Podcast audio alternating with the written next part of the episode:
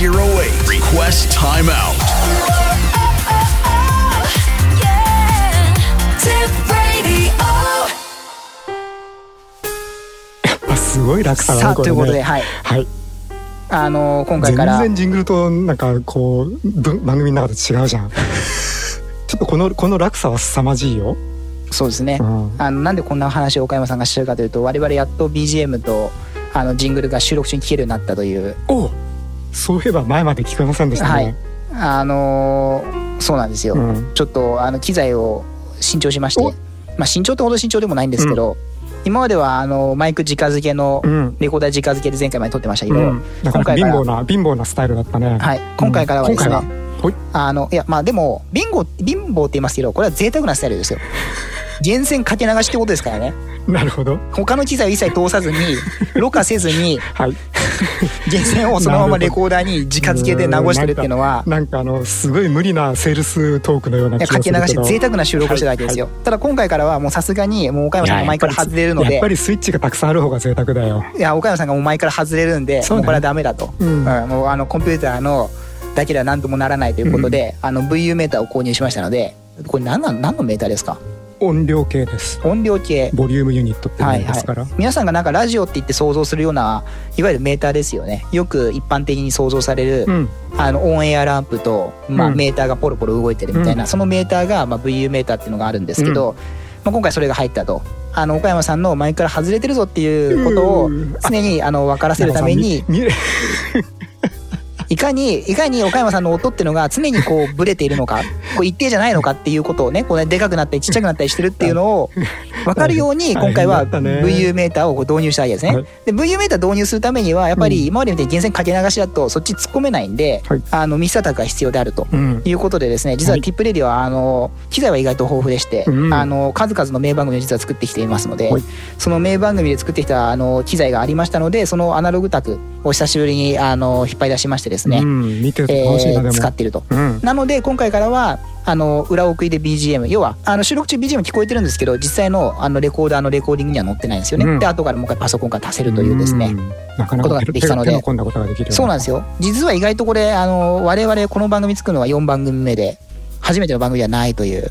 うん。まああの過去にチャットライブでもやりましたけど実はもう10年以上番組を作り続けてるという。セプトあんまり変わってないね。変わってないですね。うん。あ5番組目か特番とかも作ったことありましたからね。よく考えてみれば。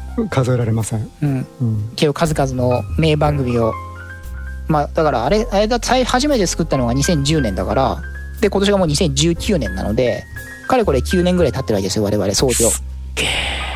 まあそれあのその間にメンバーの変更とかサークル名の変更も3度ありましたけど。数々の編成を経てあれここだってさ床に座り込んでやってたやってたのは頃ってあれわずか9年前もっと前じゃないの？あれは9年より手前ですよ。もっと最近ですよ。もっと最近？だって初めて36時間ラジオやったのが2010年なんですあれがあれスペシャルあそう。2010ってタイトルだったんであれ2010年なんですよ。あれわずか9年前なんあです。そう、はい。意外と新しいね。あそう。そうですそうです。大昔に感じたけど、結構ねうん、だからなんか結構やってますね。36時間やった時なんか20年前ぐらいの イメージがあるんですけどそういうイメージがあるけど違うんだねどそうなんですまだ10年ちょっとしか経ってそうなんです。あ10年も経ってないの？経ってないです。9年。へまあまあだからちょうど9年前の今頃に36時間やってるわけですよ我々。えほう。その頃はこんな機材なかったですからねあれもっとこれよりちっちゃいあのそもそもフェーダーがついてないあのねじねねじりっていうかこうノブ式っていうか回すタイプのミキサータクでうん。そのままそれを AD 変換してすごいでしょ。コンポもかけずにあれインターネットで出してましたよ。でまあ音はまあ割れる割れるですげえちっちゃい音で出してたからうん。今だったらもう全然あのそのコンピューターであのいわゆるラジオ局の最終段ができる機会があるんでそういうのをかけて通せるんですけど当時そういうのも知らなかったんで。えっとポストプロダクションとかって呼ぶなんなんて呼んでる？の？あれ。要するにさその収収録ってさはい。あのなんて言うんだろう。ば番組を作る上で収録って、はいはいそんなに大きなうん。部分じゃないじゃない、はい。その収録終わった後にい。ろいろやんなきゃいけないじゃない、なんていうあれって？それどの工程をですか？その収録後にいろいろやる工程のこと。えー編集じゃないですか？あそう。えそれそう言ってるわけじゃそそこのことじゃないですよ。あのラジオ局とかが電波に乗せる前の音の加工の最終段、うん。いわゆるマスタールームにある機械。うん。あのマルチバンドリミッター的な製品名としてはあのオプチモットが有名ですけどわかりました。あの、ああの、さ最終段って言った時にイメージが違うんです。最終段っていうとね、実際にもうね、あの、送信上のアンテナに電波を送り出す機械のことを想像想像しちゃうんだけど、はいあそうじゃなくて、あの、えー、送信所に送るさ前の手前の最後送信所で出る最後何演奏所か演奏所で出演奏る所から出る最後の手前ね。手前あ、わかりました。はい。ほら、業界違うからさ。そうですねそういう意味では、その最後っていうと、あの、ほほとんどあの、アンテナの手手元の端を登っていくみたいなさ、イメージ持っちゃうんだけどさ、あの、演奏所の方ね、そうはいそうそうそう。あ、演奏所っていう言い方があるよね。そうそうそうそうなのでそこのいわゆるそういう機械的なこう疑似的なそういうのをやってくれるアプリっていうのが、まああの9年前から存在はしてたんですけどあの全然知らなかったのでうんあのシェアウェア300円ぐらいのシェアウェアなんですけどそれがあるので多分それを使えばもう今はできる。うん。あのちゃんと課題に音が入ったとしてもそこでちゃんとこう落としてくれてうまく流すのがあるので、うん。今はできるんですけど当時は全然知らなかったので音が割れるっつってすっげえちっちゃい音でやってるんですよねあれ。聞いてる方大変だよね。聞いてる方大変だったと思いますあれ。あので、思いっきりボリューム上げてるとさ、急にでかい、でかい音がさ、そうなんですよ。急急にでかい声で笑い声が入ったりとかさ。そうそうでやたら途中のジングルとか BGM はやたらちっちゃいみたいな BGM サイズと同じなんで。うん。あれは結構ねだからね、うんまあ、まあ、聞いてる人いたら大変だったよね。あれは聞いてる方大変だったと思います。あの、いや、でもまあ楽しいって意見のなんかしないとかどんどん来てましたけど、喋る、喋る方も眠、眠さとの戦いで大変だったそうです。あれあ結構ね、貧弱な機材であれ36台よくやったなうん、っていう大し。たもんだ。あれだって終わる、終わった直後にパソコン落ちて最後の方データ残ってないですからね。いいね。あれ局に登録すら残ってないですおよ。う最後の終わりのグダグダだったのは。うん、そう。あれ途中で切れちゃってんの。うん、大昔、大昔のようなイメージだけど、大昔じゃなかった。そうなんですまあまあ、10年っていうのは大昔だね。で、も10年経てばだからそういうのも実はやろうと思えばもう今はね、あの確実にできるようなう。ん。それだけほら、機材もソフトウェアも、こちらのテクニックも進歩してるわけだそうそうそうそうそう。ん9年間でもコンセ。プトは進歩してない。そう。別に内容は全く進歩しないというね内容は進歩してないね。あのどちらかとこうハード側ハード側ソフト側のうん、技術的な面が進歩してるんであって、うん、まあいいことです。そうそもそも我々演者っていうのがそもそもどうなんだって話ですから、うんまあね、うん、うん、一番進歩が。そう。まあでもあれですよ。当時当時はまあ地上波だからっていうのはありましたけど今はもう地上波じゃないから一番最初は実はありました。あのすごいでしょ？素人が突然電波からは地上波から始まるんだよ。今からすれば、まあ、まあ、あ、そうか。あの、自分で、自分で送信所に送ったわけじゃなかったけど、ねうん、ファイルで送ってたのそうですそうだねです。演奏所にファイルを納品してたんで。そうでしたね。今からかね。今から考える。るとすごいことですよ、あれって送信所どこにあるんだっけ？演奏所と同じでしょえーっとあれはねあの本社の上屋上。本社の屋上が送信所ね。はい。うん。だからそうなんですよ。これすごいのは本当にいきなりいきなり最初からこれを。地上波に流したっていうあれはなんたる、今思うとゴーサインを出した人はうんすごいですよもう、もう、あの、定年退職されて、だいぶ長かったような気がする。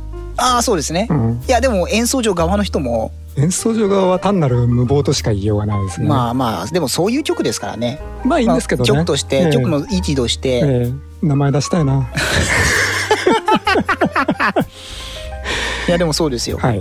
ね、今こんなに機材は揃っているけどこれはインターネットなんですよまあ別にむしろでもあれですけどね地上波よりインターネットの方が聞ける範囲は広いんですけどねそういうことですね。はい。はい。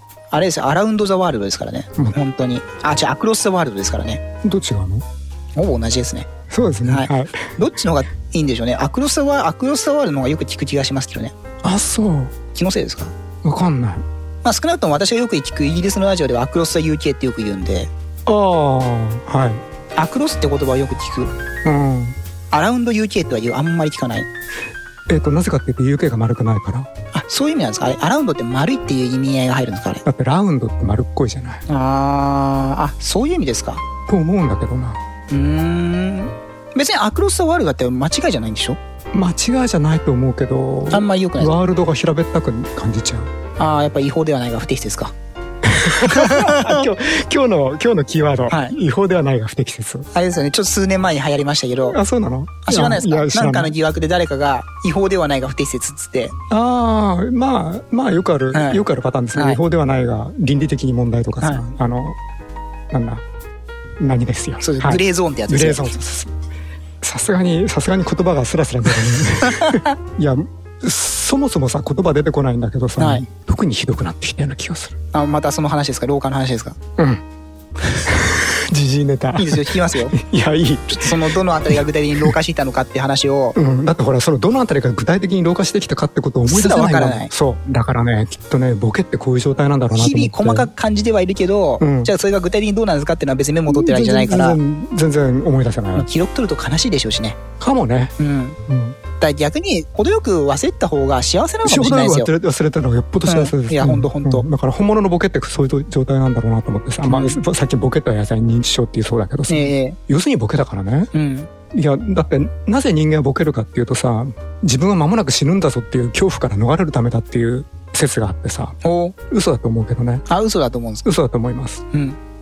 だって間もなく死ぬって全然恐怖じゃないもん。あ、そうですか。うん。それ岡山さん撮ってるでしょ？うんそうで最近ねそのね物をなくすためにねこういういらない CD とかさ、はい捨ててるわけはい。あ、もう断捨離を始めてるんですか？もう断捨離バンバンやってますよでさ CD ってすごい割れにくいの知ってる？あ、そうなんですか？で、でもプラスチックの板ですよね、ただの。ただのプラスチックの糸だからこう曲げりゃ割れると思うじゃん、はい。まず割れない。でさいらないいらない CD さそそのまま捨てていいやつはそのまま捨てちゃうんだけどさあのなんか昔のあの取引先の情報が入ってるとかさ、はい個人情報が入ってるとかさ、はい。やっぱりその万が一誰かが拾って再生するとまずいなと思ってさまあでも今時もう時代を感じますけどね、CD っていうのがもう今 CD でやり取りする時代じゃないじゃないですか。CD, の CD でやり取りするでさめったに割れないんだけどさこれ実はね CD じゃなくて DVD なのはい。で DVD は音聞こえますかね、これ。こうねじるとね音がするわけはい。なぜ音するか貼り合わせてるからああ、フィルムをってことですか？うんその記録記録フィルムを、記録面のフィルムを録フィルムっ。ていうか、えっと、記録面はうん1枚なんだけど、はい。それを挟んでプラスチックで挟、プラスチックの糸で挟んでるわけはい。で接着してるのはい。だから DVD はこうねじるとえいおこうね2枚に分かれるんですよこれはい。はい。2枚に分かれるっていうのは、あに 2, 枚に剥がれるっていうえ、なんかシールみたいな感じで、こシール？う、2層みたいになってる？同じ同じ厚さなんでシールって感じじゃないんですけどこれがこれがレーザーレーザー光がなんかプラスチック2枚重ねみたいな。あそうそうそうそう2枚重ねでほらお、すげえいいでしょ !2 枚重ねになった。2枚分かれになったはい。あれだね、ポケットの中に DVD が2つだね。割ると、割ると2つだね。だから割れないからさこう今2枚にひっぺがしたんだけど、はい。あこんなに綺麗に剥がれたの初めてだやっぱあれじゃないですか？ラジオ収録だからいやっぱ。り収録だから、うんなんかこれがラジオの力ですよ。そうね 大したもんだね媒体の力ですよ。これが記録面かなこれ、これ2層ってなん、なんで2層なんですか？えっと記録面は一層ですこれはい。でもこう 2, 2枚重なってて下からレーザー当てるじゃない？はい。レーザーが通るこう下の方の板がこれ0 5ミリしかないのはい。でここに記録面があって、はいこっちはただの板なんだけどさ、はい。でそれをこうやって貼り合わせて。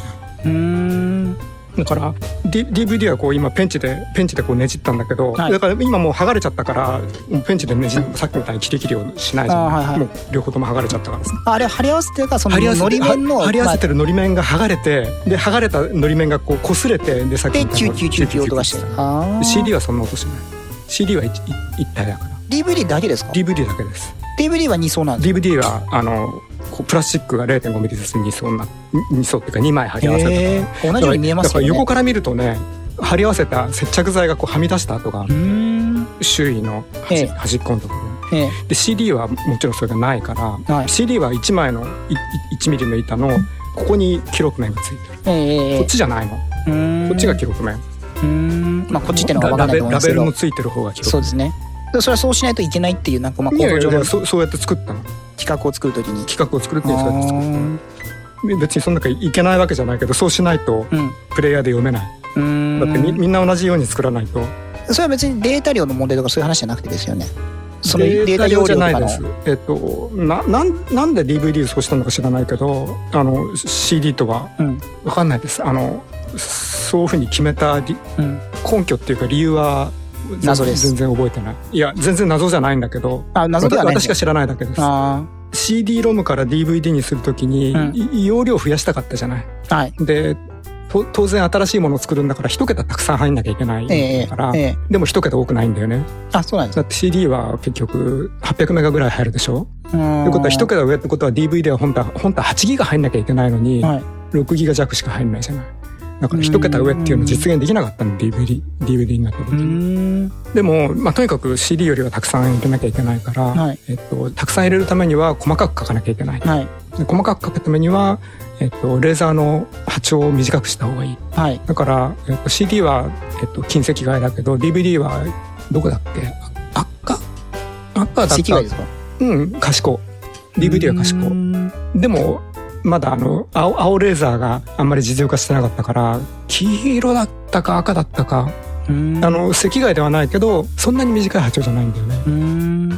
でその波長が短くなるのに合わせたのかどうか知らないけど合わせたかもしれないな。波長が短くなってなおかつその焦点距離短くすればさらにうん。記録密度が高くなるから、はい。で焦点距離短くしようとして、はい。で CD みたいに1ミリじゃ大きすぎるっつってはい。はい半分にして0.5ミリにしたかもしれない。うんうんまあなんかその辺の話だと思うんだけど、うーん。いやーでも綺麗に剥がれたな。なんか快適だな。ブルーレイもにそうなんですか？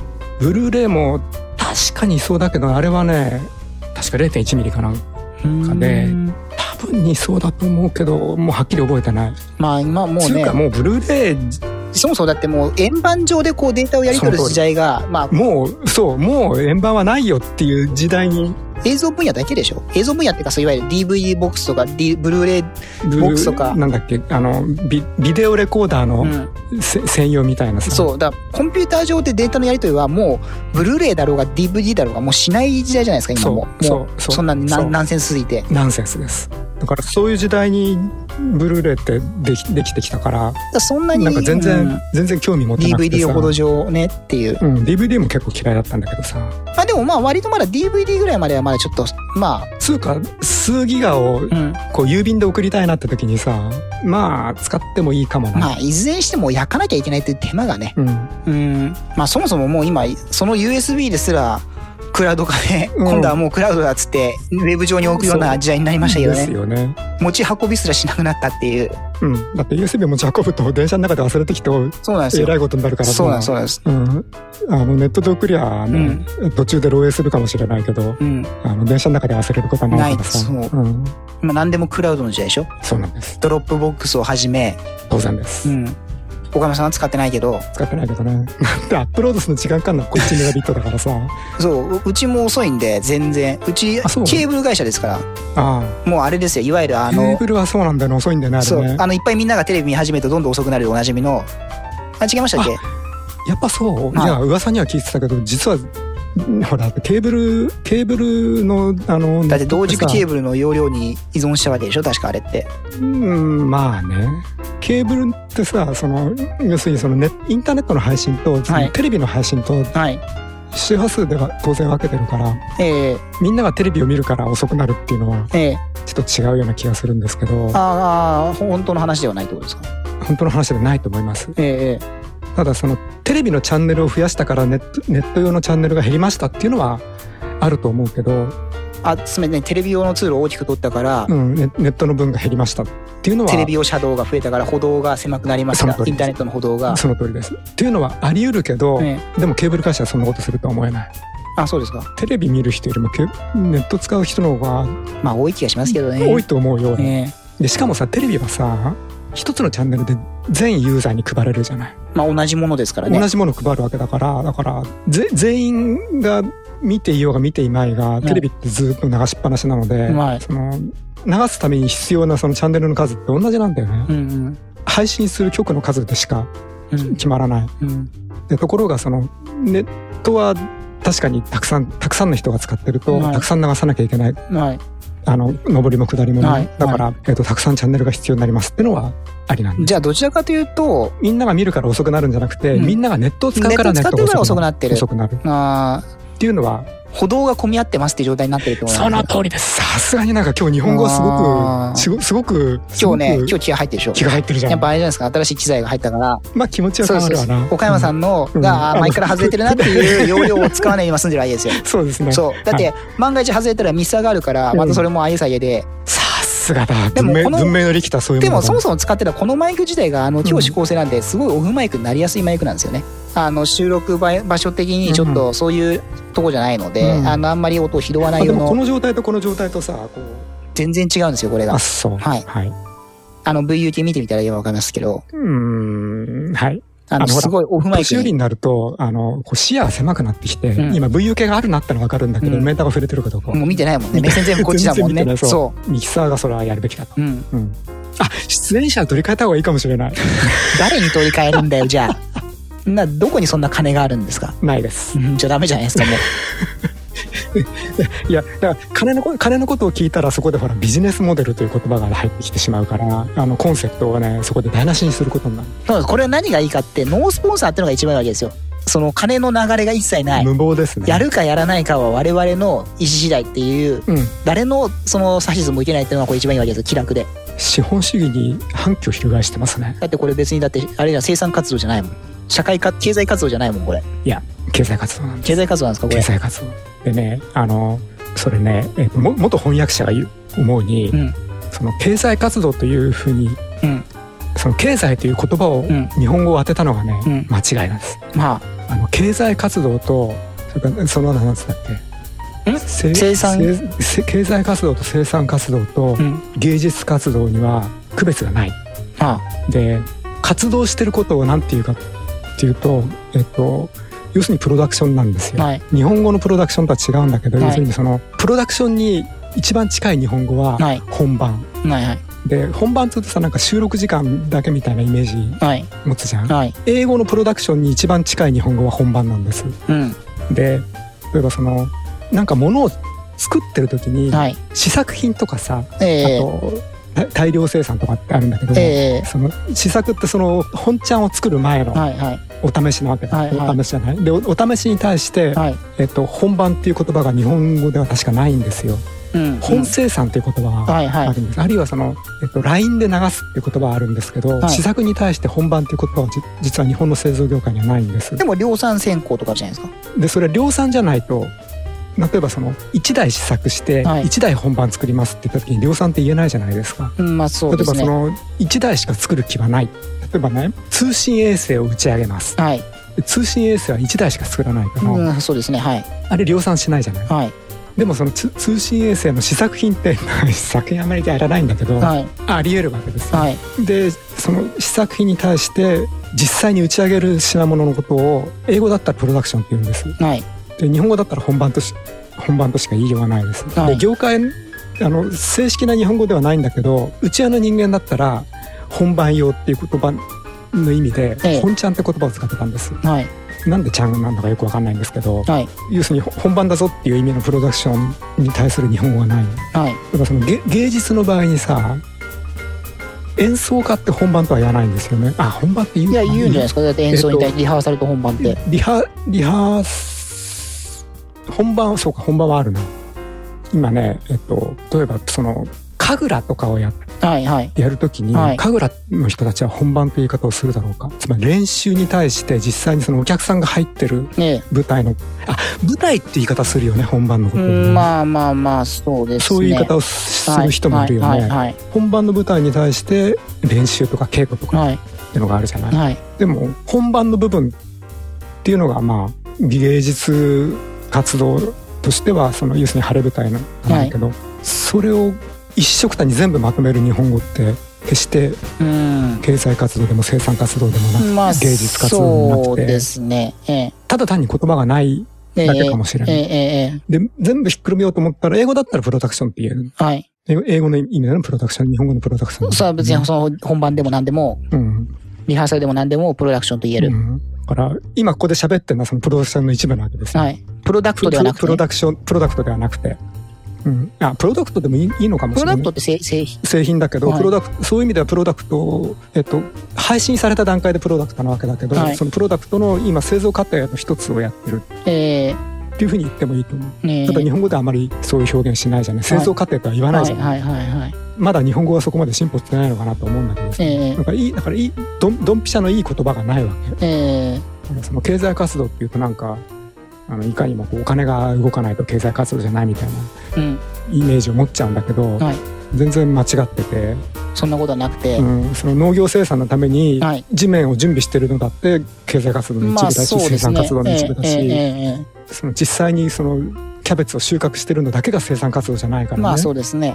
だからその生産活動や経済活動って言った時にあまりにもこうイメージが偏ってて狭いんうんうん。じゃないかなっていうのをねつい最近思ったのなるほど。それだけなんですけどじゃあこれも生産活動であ生る。産活プロダプロダ動の一部あるいはあるいはこれ自体は生産活動でもいいしじゃあこれも経済を動かしてるわけですね。経済を動かしてるしまあそれはまあこういう経済経済を動かしてる。るっていうとそのお金にかかってる部分にこうし注意が集中してしまうけどけ本来の経済ってそんな狭い範囲じゃない。何か生み出してれば経済活動ってことですか？生み出していようが生み出していまいが。前が。番組を生み出していれば十分に本来の意プロダク味ションであると。本来の意味の経済活動だと思うしうん。本来の意味での芸術活動だと思うしなるほど。本来の意味での生産活動だと思うし。うん。でもこういうマジな話はね上うん。上質な雑談には向かない。なんで？別にいいじゃないですか、やって。そう。ね、はい。だって話が繋がんないじゃない。どういうことですか？横山さんが一人で喋っててさはい。全然面白くないのそれ岡山さんが楽しくないって話？私楽しくない。ああ、そうなんですね。うんうん。あの喋った後ね後悔するんだよね。あ、そうですか。なうん。なんで？あつまんないこと喋ったな。そうですか。うん。あんまそんな風に感じないですけどね。ええ。もうつまんないんだけど。じゃあもうつまんないから、じゃあ温泉コーナー行きます。行きましょう。んうんそう。俺そんな気がするんだな。おいきなり。温泉入ったらやるコーナー。そうでしょ、これ。すげえ。さあ、ということでですね、はい。えー、ここからはですね、あのー温泉入ったらやるラジオと、はい。温泉入ったらやるコーナー、はい。2番組同時ということで毎度言っておりますが、はい。え、ここからもですね、私、えー太郎とですね、岡山が。はい、お送りしてまいりますけれども、えー、今回が何回目ですか ?11 回目温泉コーナーとしては。マジっすか、はい。番組本編が12回目ですから、よく数えてるね。よく数えます。大したもんだなはい。で、改めて説明しますと、ちょっと今回から機材が新しくなったため、我々が BGM が入った状態で音が消えているぞという、うん。ええだいぶ喋りやすいよそうですよ。うんあの、で、今回、あの、岡山さんを引っ叩くメーカーもできたんで、あの、岡山さんも、そうでの声も多分リスナーの皆さんにとっては聞きやすくなったと。あ聞きやすくなりましたかね VU メーター入ってますからねいかがで。すかあちゃんとでて、ますねあの、ミキさんも入ってますから、あ大したもんだえかなり聞きやすくなってんではないかという、は、はいい感じでございますね。ははいい。ということで、毎度おなじみ、えー、岡山さんの予想コーナーの時間でございます。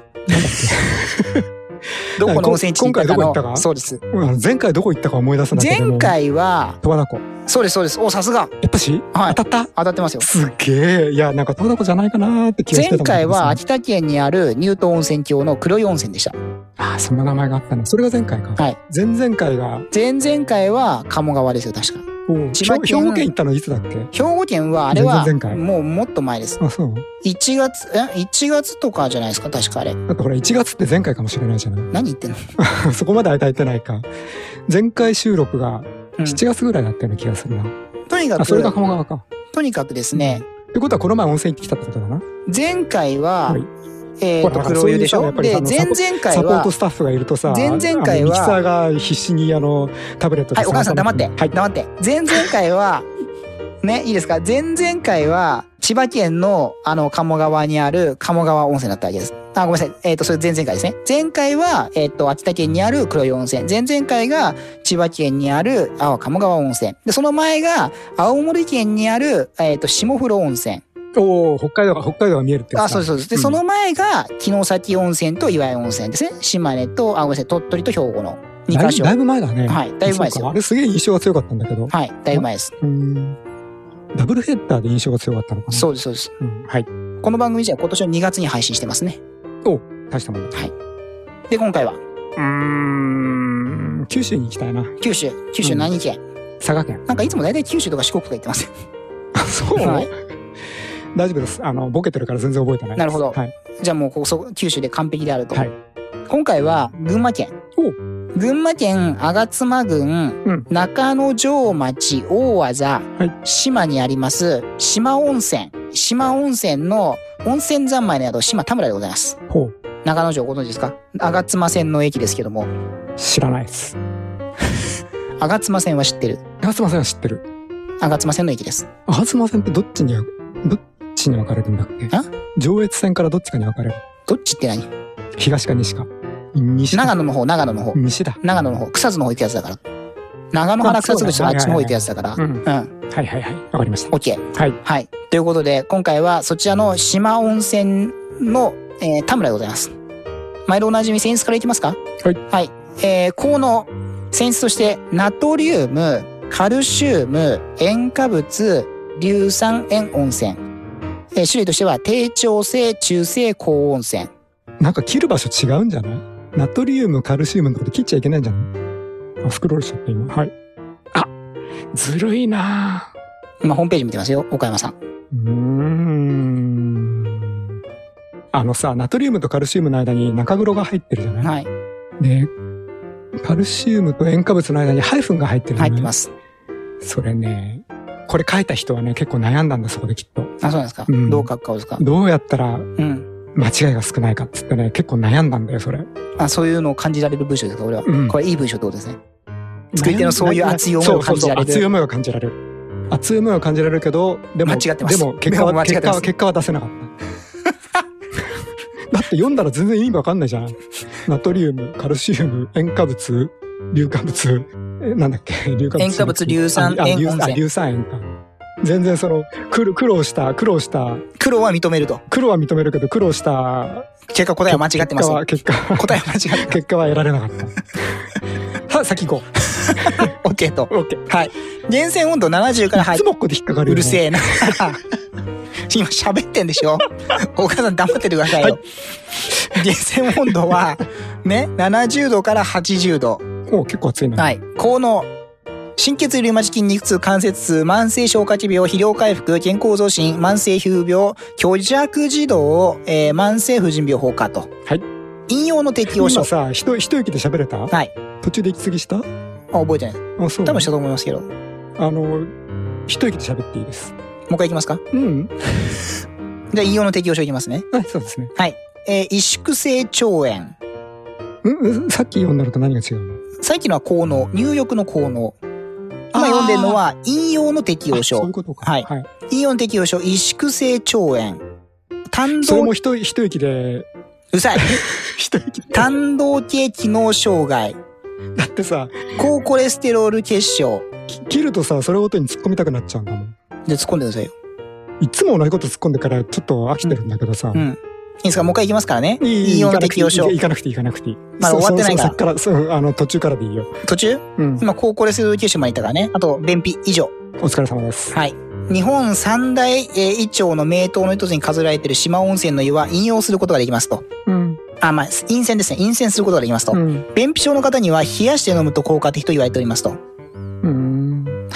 はい。はい。島温泉、あ、島田村には田村坂を登り切った、えー右側と桜プールサイドに陰泉所がございます。ぜひお試しくださいということでございますね。うんはい。アクセスですね。はい。JR でお越しの方、JR 中野城駅からバスで40分。あれ、沼田乗り換えってことですね。あーそうですね。吾妻線は沼田、渋川で分かれてきますけど、大体電車は高崎から直通なんで、もしくは新米橋乗り換え。あまあ、大体高崎から出てるのが基本ですね。吾妻線直通。うん。うん。東京からは特急草津でこうやって書いてありますけどね。特急草津？うん。特急？うん。上野から130分って書いてますけど、別に俺は湘南新宿ラインでいいんじゃないかなと思いますけど、まあ結構辛いけどね、あれはね。まあもしくは新幹線、新幹線がどこで乗るか。高崎。高崎乗り換え。新潟からは新幹線でこうやって書いてますね。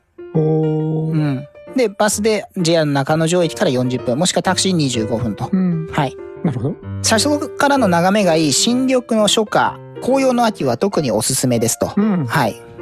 バスの場合、えー東京駅発直行バス島温泉号っていうのを関越交通が運行しております。うん。東京駅八重洲通りを、えー9時ちょうどに出て、島温泉に着くのが12時半ですね。料金は往復で5100円、片道3100円。うん。うん。ここがポイント。通年運行、車内禁煙、座席定員制、かっこ自由席です。うん。はい。途中の停車駅は東雲車庫から出まして、東京駅、渋川駅、小野上温泉、中野城駅入り口、沢渡温泉入り口、温泉口、山口、月見橋、島温泉。東雲で引っかかってさ、他全然聞いてなかったんだ。新木場の車庫じゃないですか、多分。ということで、島温泉まではバスでも行けます。はい。片道で、あ、往復だと5100円ですと。あれ、特急で何時間って書いてあった？特急は上野から新特急草津130分って書いてあります。まあ実際にそうなのかどうかわかんないですけど、130分？まあそんなに特急草津止まんないですからね、駅ね。へえ。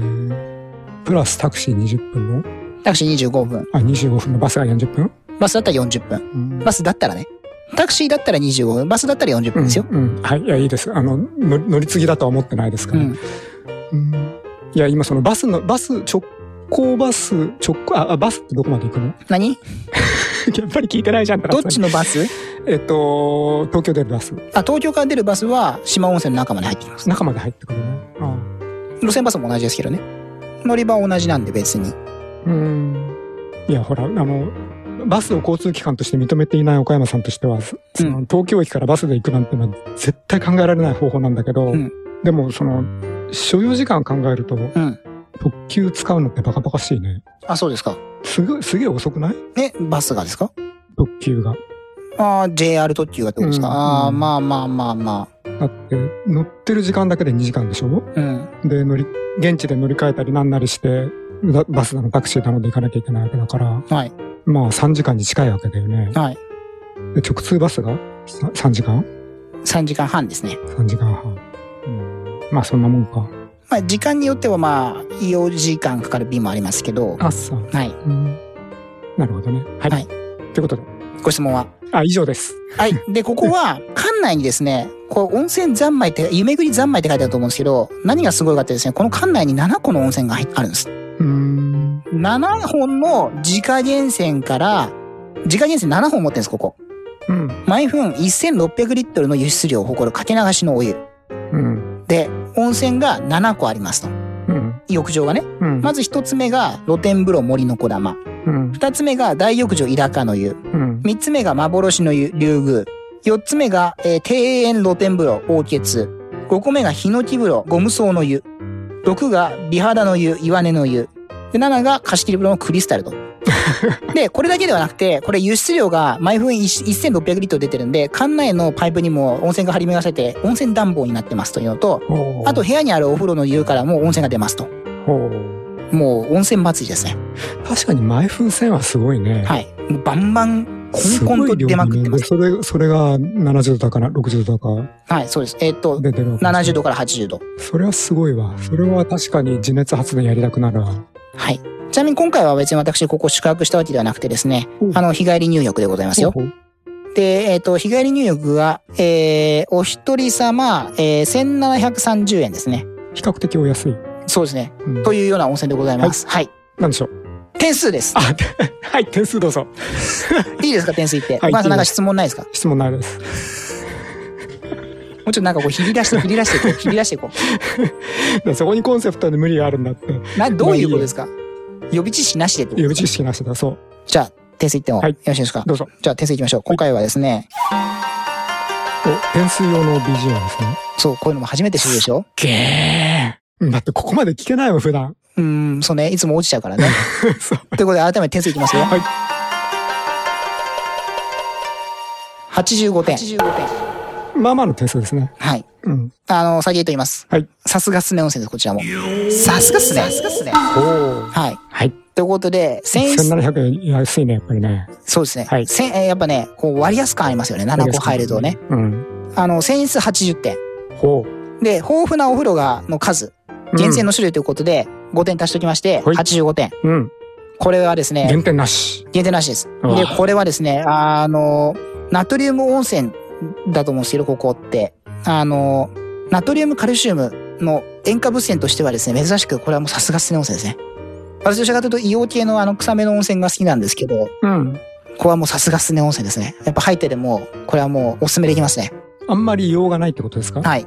硫酸塩温泉。うーん。まあ、いや、まあ、いずれにしても、ここは硫黄泉じゃないので、匂わないってことね。はい。うん。あんまり、まあ、ほのかに香りますけど、うんあんまりこう、前に出てる感じじゃない。うんあと、濁り湯でもないので、ほとんど。ただ、もうここは、あの、自然の中にある温泉、露天風呂もはじめ、本当にもうね、温泉祭りですね。温泉テーマパーク。うんこれはね、ほんとすごい。うんあもう自信を持って、あの、おすすめできる、泊まっていいと思います。私も泊まりたいぐらいですまあ、日帰りで東京から行ける距離なんで日帰りでしたけど。なるほど。はい。なんでこれはもうさすがっすね、温泉ですね、今回も。さすがっすね。ということで今回は、群馬県中之条町にあります、島温泉田村でございましたよ、これ。はい今、島温泉って名前を思い出そうと思って必死になってたら、先に言われてしまった。島田村でございました。はい。ということで、田村は覚えらんない。さすがすね温泉でございますので、はい、岡山さんもぜひ。よかったね。いかないと思うけど。はい、ということです。ね。はい。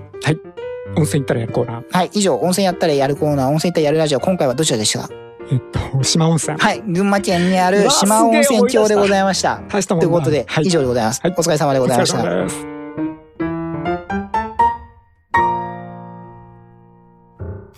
Tip Tip Radio 408. Request timeout. さあ、ということで、そうか、これであの、タイムアウトなのか、タイムダウトなのかっていう、まあ、なんか前、文句言った人がいたよね。あ、そうなんですか。いなかったっけ？そんなこと言いましたっけ、うん。え、岡山さんがってこと？本番じゃない時だって言ったんだっけ？そんなこと言いました？私全然記憶にないんですけど。記憶にない。あ、いいです。記憶しないでくださもう一回書いておきます、ジングル。もうい。いい。一回ジングル書いてで仕切り直しますか？いや、それで、あ、それで調べたら、えっ、と、もともとのあの、なんだっけ、インターネットのあの定義がタイムアウトって書いてあっうーんた。タイムアウトじゃなくて。で、解決したの。なるほど。じゃあやっぱりリクエストタイムアウトであってるとタイ。ムアウトが正しい。さっきのジングルの通りであると。そうです。ってことで408リクエストタイムアウト。番組名と内容は一切関係がないという、まあ、いいんじゃないですか？それが素晴らしいタイム。うん。タイトルですからそれはね、それはそう、あの、非常に素晴らしい。一応、あの、番組の説明としては、これ20代と60代の男2人が何でもない話をするラジオ番組となってますね。ああ、うん上質な雑談じゃなくて？はい。上質な雑談は内容の説明になってますから。あ、わかりました。まあ、サブタイ的な感じのが。まあ、うんいいね、いいです。はい。はい。という。あの、頭の中じゃ区別できない。はい。ということです。今回は VU が入った収録でしたけども素、晴らしいですね。あとは音がどのように良くなってるかですけどね。任せます。うん。うん。これはあの、ポストプロダクションの人が苦労するだけで。そうですね。ええ。あの、喋る方は全然関係ないです。でも今回これであの BG が聞いてることによってですね、今ジングルですとか、そういうのに噛み合わせたトークができるようになりましたね、今回これ。えらい進歩ですよ。えらい進歩です。さっきだってタイムドアウトじゃないのかみたいな話とか、うん。これ今まで聞いてなかったら絶対できない話ですから絶、対できないです。あの、リスナーしかし知らない、そうですね。あの、世界を、そうです。ええ今回は我々も今喋りながら間が分かってしまった。なんていう盗作した世界だろうか。盗作って何？ひっくり返った。ひっくり返ってますこれ。だってリスナーが知らなくて喋ってる人間知ってるってのは当然なんだけど、はい。逆の、逆は全然おかしいじゃん。リスナーは知ってるけど喋ってる人間は分からなかったってのはさ、それは別にただ単に喋ってる人間が聞いてないだけの話じゃないの。そういうことでしょだって。そういうあまりにも当たり前のことはね、あの本末転倒です。あ、そう言っちゃいけない？言っちゃいけない。リスナーが聞いてることは全部、全部把握して喋ってるのが当たり前なんだって、うんその当たり前が当たり前じゃない世界ってのはね、やっぱりおかしいですよ。それは岡山さんがおかしいってことね。そういうことです。うん。早い話が。だからその、おかしいのが一つ減ったの。なるほど。これはね、大進歩ですよ。ミキサーなきゃいけない。あ、そうですね。ミサとやっぱ VU メーターで、有名ターなきゃね、岡山さんの頭と耳を引っ張かないと、遠くにならないから。遠くにならない。いやー、大変だ。はい。ということで、メールアドレスだけ。はい、どうぞ。408アットマーク tipradio .jp と。あ、ごめんなさい、嘘です。408rt アットマーク tipradio .jp です。はい。はい。408rt アットマーク tipradio.jp の方でですね、えー、お待ちしておりますのでメールを。はいはい。RT の略、毎度おなじみですが、一応言っておきますか。はい。お願いします。リクエストタイムア。あ、そうです。